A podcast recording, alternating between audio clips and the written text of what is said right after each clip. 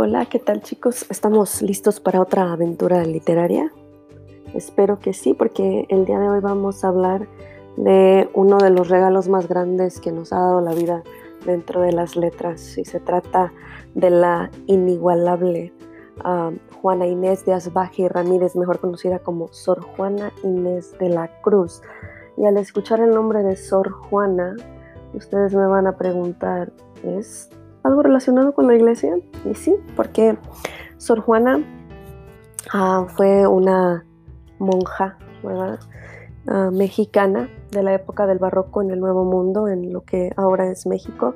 Es una mujer que se destacó mucho por su inteligencia y por ah, los temas que ella cubría en sus poesías, en su, no tanto en su lírica, también en su prosa. Fue una mujer brillante que para la época desafió todos los estándares que eran establecidos por la iglesia. Hay que recordar que como mujer la expectativa era que ella o se casara, ¿verdad? O se fuera de monja. ¿Por qué? Porque um, no era bien visto tener una mujer sola, soltera, ¿verdad? Y tampoco pues una mujer que estudiase.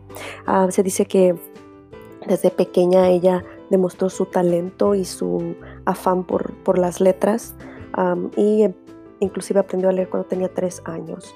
Y cuando era un poco más grande le pidió a su madre que la rapara, le cortara el cabello y la vistiera de hombre para que ella pudiera asistir a la escuela porque no era permitido que las mujeres fueran. Entonces desde pequeña fue una mujer que luchó por los derechos de otras mujeres, por el derecho a la educación, aunque la opción que tuvo fue simplemente irse de monja para poder dentro de esa celda en los monasterios desarrollar su intelecto y vaya que lo desarrolló porque ah, no solamente se enfocó en estudios de literatura, ¿no? Ella una mujer que desarrolló disciplinas como la teología, la filosofía, la astronomía, la pintura, las humanidades, es una de las personalidades más complejas y singulares de las letras hispanoamericanas. Entonces, el día de hoy vamos a leer uno de sus poemas que quizás algunos de ustedes han escuchado, Hombres Necios, es uno de los primeros versos, se llama el poema Redondillas y nos habla acerca de la situación de la mujer en la época y cómo el hombre tenía prácticamente el control entonces, sin más ni más, vamos a leer redondillas y después lo vamos a analizar detalladamente. Espero que lo disfruten, porque es uno de los poemas más lindos, ah, porque los conceptos que tiene, las imágenes, las metáforas y el juego de palabras realmente lo hacen inigualable.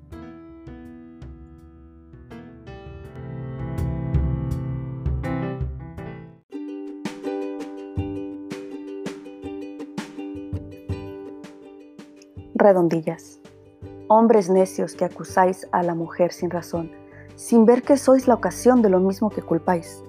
Si con ansia sin igual solicitáis su desdén, ¿por qué queréis que obren bien si las incitáis al mal? Combatís su resistencia y luego, con gravedad, decís que fue liviandad lo que hizo la diligencia. Parecer quiere el denuedo de vuestro parecer loco al niño que pone el coco y luego le tiene miedo. Queréis con presunción necia, hallar a la que buscáis para pretendida Tais y en la posesión Lucrecia. ¿Qué humor puede ser más raro que el que, falto de consejo, él mismo empaña el espejo y siente que no esté claro? Con el favor y el desdén tenéis condición igual, quejándonos si os tratan mal, burlándonos si os quieren bien. Opinión, ninguna gana, pues la que más se recata si no os admite es ingrata, y si os admite, es liviana. Siempre tan necios andáis que, con desigual nivel, a una culpáis por cruel y a otra por fácil culpáis. Pues ¿cómo ha de estar templada la que vuestro amor pretende, si la que es ingrata ofende y la que es fácil enfada? Mas entre el enfado y pena que vuestro gusto refiere, bien haya la que no os quiere y quejaos enhorabuena dan vuestras amantes penas a sus libertades alas y después de hacerlas malas, ¿las queréis hallar muy buenas? ¿Cuál mayor culpa ha tenido en una pasión errada la que cae de rogada o el que ruega de caído? ¿O cuál es más de culpar, aunque cualquiera malaga, la que peca por la paga o el que paga por pecar? Pues ¿para qué os espantáis de la culpa que tenéis? ¿Querer las cuales hacéis o hacer las cuales buscáis?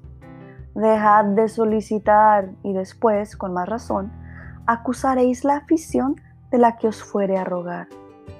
Bien, con muchas armas fundo que lidia vuestra arrogancia, pues en promesa e instancia juntáis diablo, carne y mundo.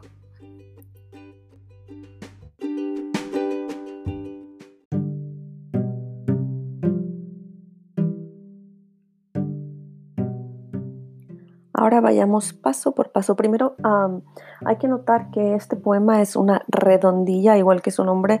La redondilla es una estrofa formada por cuatro versos de arte menor que generalmente tiene versos octosílabos, de los cuales ah, hay una rima consonante y esa rima consonante es una rima abrazada.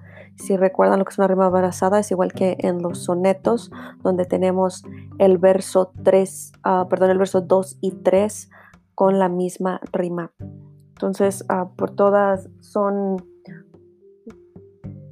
ah, son sí, todos los, todas las estrofas son de este tipo de verso y pueden hacer el cómputo silábico para darse cuenta. Se van a fijar que hay el uso de um, la licencia poética, por ejemplo, la sinalefa, para, um, hacer para hacer los ocho versos. Eso lo van a notar bastante. Um, son versos de arte menor y aunque parezca simple y el vocabulario sea simple, se van a dar cuenta que es bastante complejo. Entonces, primero que nada, vamos a ver la primera estrofa. Y como les dije, este poema es reconocido como, o es conocido como Hombres Necios. Mucha gente no sabe ni siquiera que se llama Redondilla, pero ustedes lo van a escuchar con cualquiera de las dos, ¿no? Los hombres, hombres necios. Y si ustedes conocen la palabra necios, se van a dar cuenta que necio quiere decir una persona terca, ¿verdad? Pero en este caso, la palabra necia también tiene otros significados y si van a buscarlo a la Real Academia de la Lengua Española en el diccionario, ustedes van a encontrar que necio también significa ignorante o falto de inteligencia o de razón. Entonces, lo que está haciendo aquí Sor Juana está hablándole a esos nombres y les está, no nada más les está hablando a ellos, está utilizando un apóstrofe, ¿verdad? Se está dirigiendo a los hombres pero les está llamando ignorantes, les está llamando tontos, ¿sí? les está llamando brutos, hombres necios, ¿verdad? Que acusáis a la mujer sin razón, sin ver que sois la ocasión de lo mismo que culpáis. Entonces aquí que les está diciendo, hombres tontos, ustedes acusan a la mujer, pero ustedes son los culpables de lo que sucede con ellas. ¿Y qué es lo que sucede? ¿Verdad? Si con ansia sin igual solicitáis su desdén, ¿por qué queréis que obren bien si las incitáis al mal? Y fíjense que aquí en esta estrofa 2, ella está utilizando una pregunta retórica, ¿sí? Y ustedes saben que en este tipo de preguntas se, hacen no realmente ah, para expresar una duda o pedir una respuesta o alguna explicación, sino para dar un cierto énfasis en lo que ella quiere hablar en el tema y para sugerir realmente una afirmación que está diciendo que los hombres las incitan al mal y quiere que obren bien, ¿verdad? Que también es una contradicción, una antítesis. ¿Cómo quieres que obren bien si tú las incitas al mal? ¿Y a qué se refiere con que las incitan al mal? Bueno, los hombres quieren algo de las mujeres, ¿verdad? Y lo piden con un deseo intenso. Pero estas por, lo rechazan. ¿Y por qué lo rechazan? Bueno, porque es una petición inmoral, ¿verdad? Ellos lo que quieren es el amor carnal, el loco amor, como se diría en la época, ¿verdad? Y no quieren ese amor puro. Entonces, mm, ¿qué pasa con estos hombres, verdad? En la estrofa número 3, combatí su resistencia y luego con gravedad decís que fue liviandad lo que hizo la diligencia. Entonces están combatiendo, están luchando cuando ellas se comportan de una manera correcta, ¿verdad? Para poder obtener lo que ellos desean y cuando después que lo obtienen, que las convencen, las tachan o las tildan de livianas, ¿verdad? De mujeres fáciles. Una contradicción que estamos viendo, esa doble moral del hombre, ¿sí? Tienen un deseo intenso de que estas mujeres estén con ellos, Y cuando los rechazan, se molestan, pero cuando los aceptan, se espantan porque, oh, qué mujer tan fácil, ¿no? Y esto lo vemos también en, el siguiente, ah, en la siguiente estrofa, donde nos habla de que parecer quiere el denuedo de vuestro parecer loco al niño que pone el coco y luego le tiene miedo.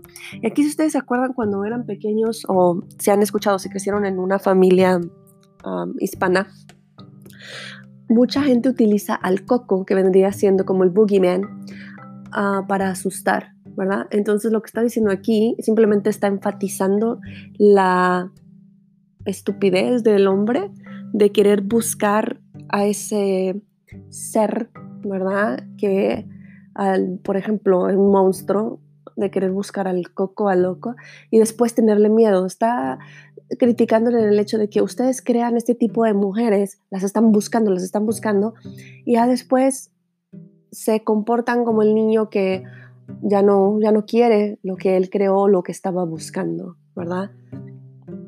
La estrofa número 5.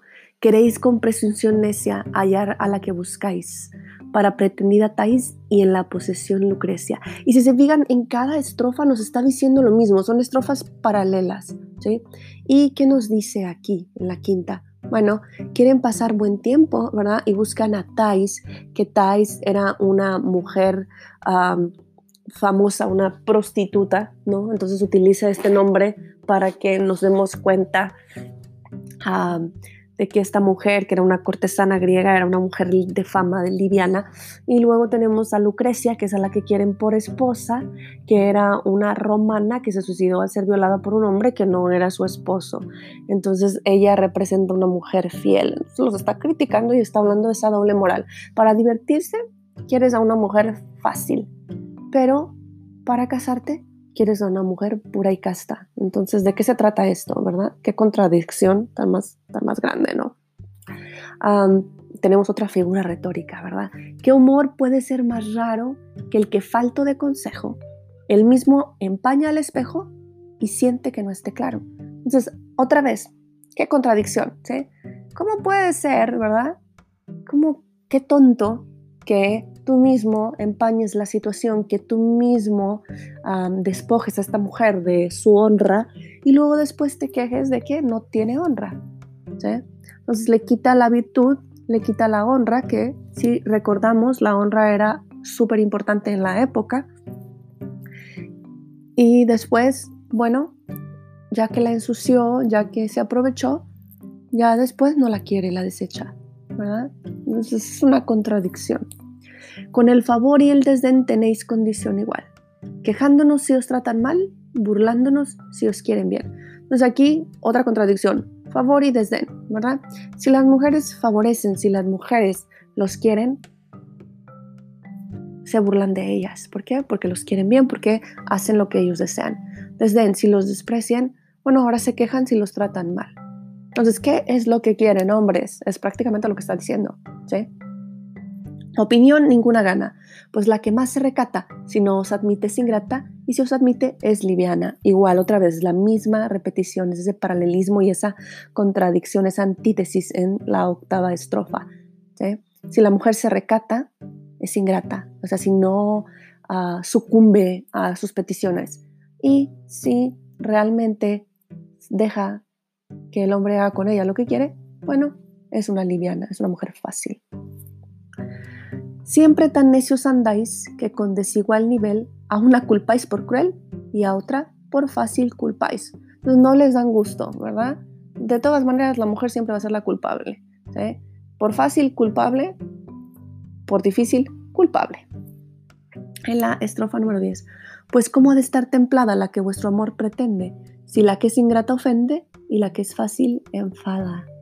Otra vez lo mismo, ¿verdad?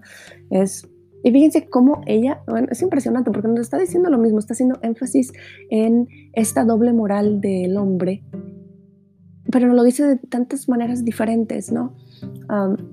más entre el enfado y la pena que vuestro gusto refiere, bien haya la que no os quiere y quejaos enhorabuena. ¿sí? Y qué bueno, ¿verdad? Que la mujer no lo quiera, que se queje, ¿verdad? Preferible que la mujer rechace al hombre, ¿sí? ¿Por qué? Porque va a continuar con su pureza, con su honra, aunque el hombre se queje, no importa. ¿Sí? La que no los admiten, la que no quiere nada con ellos, va a ser considerada una mujer realmente pura, ¿no? Ah, dan vuestras amantes penas a sus libertades alas y después de hacerlas malas las queréis hallar muy buenas. Entonces el hombre incita o provoca que la mujer peque, le da alas a la libertad y la mujer accede, después ah, tiene alguna relación sexual con ellos. ¿Y qué sucede? El hombre se queja de que las mujeres no son buenas, ¿verdad? Ahora tenemos en la uh, decimotercera estrofa otra pregunta retórica y aquí vamos a encontrar un retruécano, ¿verdad? Un jueguito de palabras que cambia el significado. ¿Cuál mayor culpa ha tenido en una pasión errada? ¿La que cae derrogada o el que ruega decaído? Fíjense, está el retruécano. ¿La que cae derrogada o el que ruega decaído? ¿Quién tiene la culpa? ¿La que cede? ¿Verdad? ¿La que cae derrogada? ¿La que después de que le ruegan cae, sucumbe? ¿Verdad? Dice que sí. ¿O el que anda de rogón? ¿Verdad? ¿Quién es el culpable, el hombre o la mujer? ¿O cuál es de más culpar? Aunque cualquiera malaga, ¿verdad? Los dos están actuando de mala manera, pero ¿quién tiene la culpa? ¿La que peca por la paga o el que paga por pecar? Y fíjense que aquí también otra vez ese retroéncano está cambiando el orden de las palabras y cambia el significado. Peca por la paga, peca por acceder, ¿verdad? O el que paga por pecar el que está insistiendo, insistiendo, insistiendo para que esta mujer peque. Y nos vamos a dar cuenta aquí, ¿verdad? Que hay esta literación que nos hace ah, que haya ese ritmito para cuando estamos leyendo el poema. El que peca por la paga, el que paga por pecar. Esos sonidos que hacen que fluya el verso. Pues para qué os espantáis de la culpa que tenéis, a ver, hombre, ¿para qué te espantas de lo que estás haciendo? ¿Quered las cuales las hacéis o haced las cuales las buscáis? Si tú quieres que la mujer sea pura, manténla pura. Si tú quieres pecar con la mujer, bueno, quédate con la que pecaste, ¿verdad? Así, sin más ni más. Dejad de solicitar y después, con más razón, acusaréis la afición de la que os fuera a robar. O sea, no las estés buscando, y ya cuando la mujer te esté buscando y te esté rogando, entonces habla mal de ella. Antes no. Bien con muchas armas fundo que lidia vuestra arrogancia, pues en promesa e instancia juntáis diablo, carne y mundo. Entonces, aquí estos hombres juntan el demonio con la carne y con el mundo y se hace un conflicto.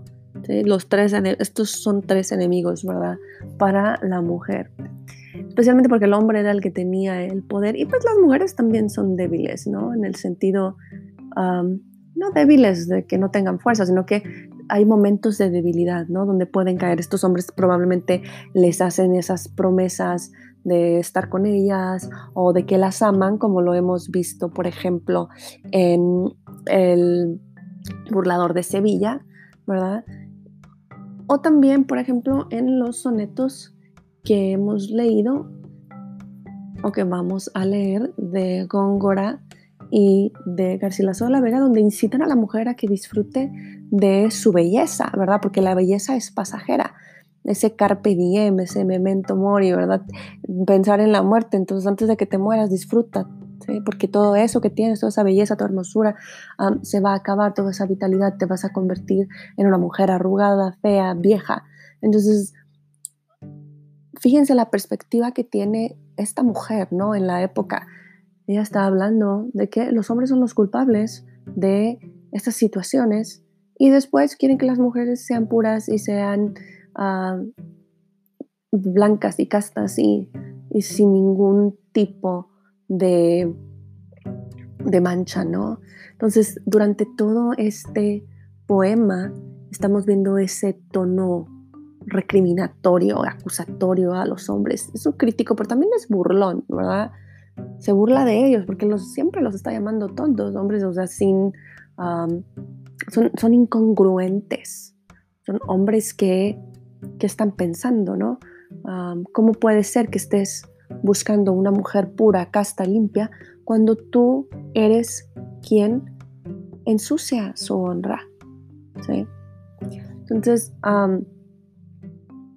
es, aunque ella también acusa un poco, ¿verdad?, a las mujeres porque dice que ceden y que pues también tienen culpa, en, e, en realidad tienen, bueno, más culpa el hombre porque él es el que está insistiendo, hostigándolas, ¿verdad?, todo el tiempo, ¿sí? Entonces, temas que podemos ver claramente es el machismo. a los ojos de los hombres, ellos son los únicos que obran correctamente y son los que pueden disponer de la voluntad de la mujer a su antojo, o al menos eso es lo que ellos creen. también vemos el papel secundario, ¿verdad?, que tiene la mujer, que simplemente es una, una posición muy pasiva. La mujer no solicita, sino que ella es la que es solicitada. Ella no es la que desea, sino que es la que ella se convierte en ese objeto de deseo. Ella no engaña, sino que ella es engañada. Ella no burla, sino que es burlada.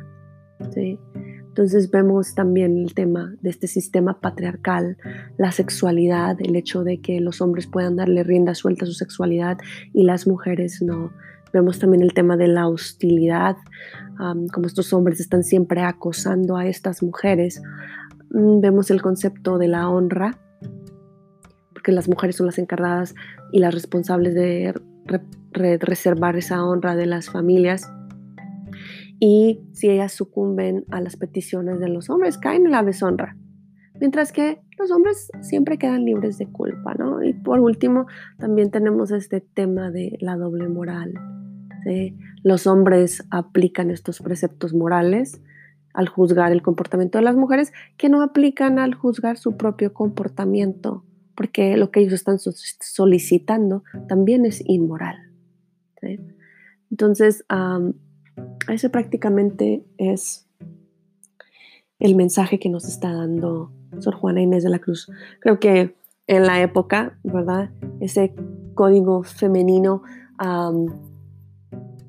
aún existe, no tan duro ni tan criticado, o no, al menos no en algunas sociedades, porque hay en otras que todavía es muy fuerte, pero analícenlo, pregunten a sus mamás, a sus abuelas, qué piensan acerca de este poema y cómo era su vida en, cuando eran jóvenes, ¿verdad? Cómo el que dirán o el comportamiento de la mujer podía manchar el nombre de la familia. Entonces, esto fue todo por hoy. Espero que hayan disfrutado redondillas como lo disfruté yo y continuaremos muy pronto con otra obra literaria. Hasta luego.